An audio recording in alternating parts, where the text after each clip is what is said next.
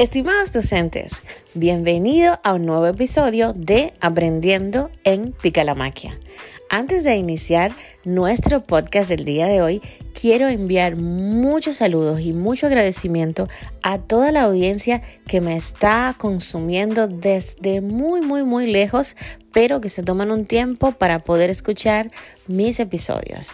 Quiero saludar de manera muy, muy especial a Australia, muchas personas que me están escuchando desde Australia, desde México, que cada día más se suman a este podcast desde Uruguay, Estados Unidos, mi gente de República Dominicana, de donde soy yo y de donde este podcast sale, desde Ecuador, Panamá, Colombia y en fin, todos aquellos que toman un minutito de su tiempo para poder escuchar aprendiendo en Picalamaquia. El tema que les tenemos en este momento es súper interesante.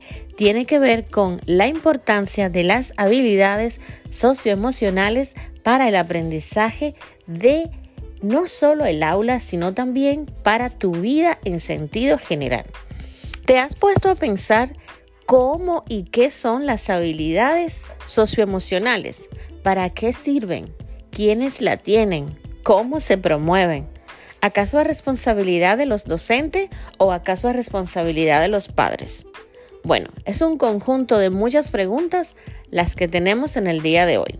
Pero lo más interesante primero es saber qué son las habilidades socioemocionales. Es que las competencias socioemocionales son aquellas que incluyen no solo el desarrollo de procesos cognitivos o mentales, sino también áreas afectivas como la conciencia, gestión emocional, la relación o interacción con otras personas, con las proyecciones que se tienen dentro de la sociedad. Estas permiten a las personas conocerse mejor a sí misma y a los demás.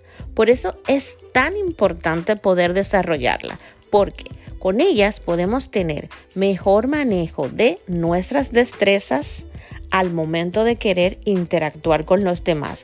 Se pueden también con estos desarrollos que se pueden hacer de las habilidades socioemocionales, trazarse metas, avanzar hacia el objetivo que se quiere conseguir, etcétera, etcétera.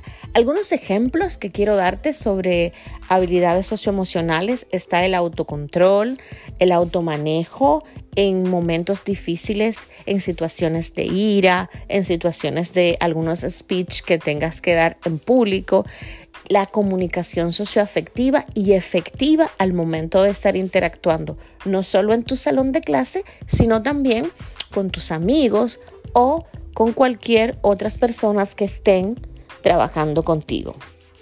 Por eso el docente juega un rol súper importante en este momento que estamos hablando sobre el desarrollo de las habilidades socioemocionales. Es importante saber que en la escuela, nosotros que somos docentes, los maestros en sentido general, constituyen una referencia para nuestros estudiantes. Y es que los maestros terminan siendo los grandes héroes para nuestros alumnos. Siempre van a estar ahí porque quieren que ser como su profesor o como su profesora a través de cualquier manera siempre van a estar observando cómo su profesor habla, cómo su profesor eh, modela cada una de las clases que está dando. Es que tenemos que recordar, nuestros estudiantes constantemente van a estar identificando, aprendiendo cosas, experimentando y replicando cada comportamiento que ven en el aula. Y la familia es súper importante porque también ellos van a replicar todo lo que ven en sus casas. Por eso te traigo seis tips interesantes que todo maestro debe saber para poder desarrollar estas habilidades. Uno, utilizar siempre un, lenguaje socioemocional. Los maestros tenemos que motivar a nuestros alumnos utilizando un lenguaje que los aliente al esfuerzo, al trabajo, a promover la afirmación positiva. Dos, mejorar la interacción maestro-estudiante. Es fundamental que los maestros demuestren que les importa estar con esos estudiantes a lo que le está enseñando cualquier clase, ya sea matemática, ciencia, español, inglés. Recuerden que en esta República Dominicana donde se trabaja este podcast, nosotros enseñamos dos lenguas extranjeras, inglés y francés. Tres, promover un aprendizaje basado en la cooperación. Eso es vital.